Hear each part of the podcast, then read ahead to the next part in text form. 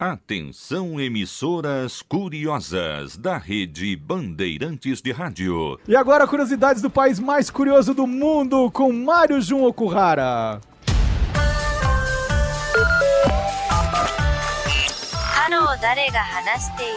Mais 81. O código diário do Japão. Minasan, alguém que desca Mario Jun desse?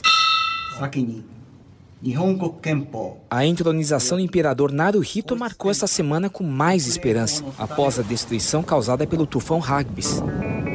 Como o programa Você é Curioso de hoje está inserido dentro do evento Mesa SP, diretamente do Memorial da América Latina, trago então uma curiosidade gastronômica que ganhou destaque durante a recente tragédia do tufão: alimentos de emergência, os chamados Hijoshoku, com o objetivo de preservar a qualidade de vida em momentos difíceis de desastres e falta de comida e água.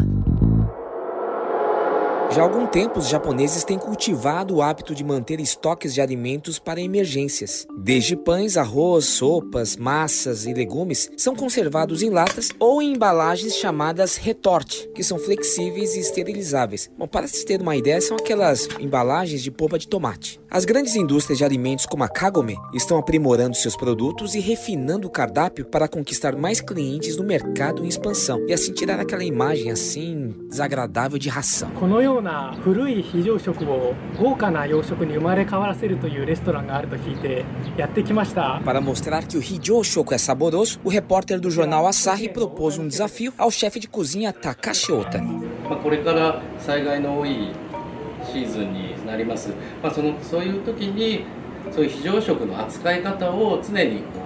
Otani sugere que as famílias preparem esses alimentos de emergência pelo menos uma vez por ano, para que não haja desperdício de comida, e assim poder manter sempre o estoque na validade.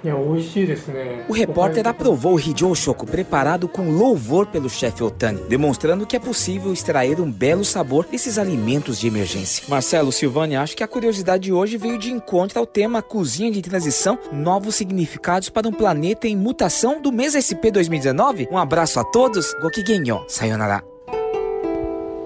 Muito legal, Mário Jun Okuhara e agradecer o seu José que trouxe aqui pra gente.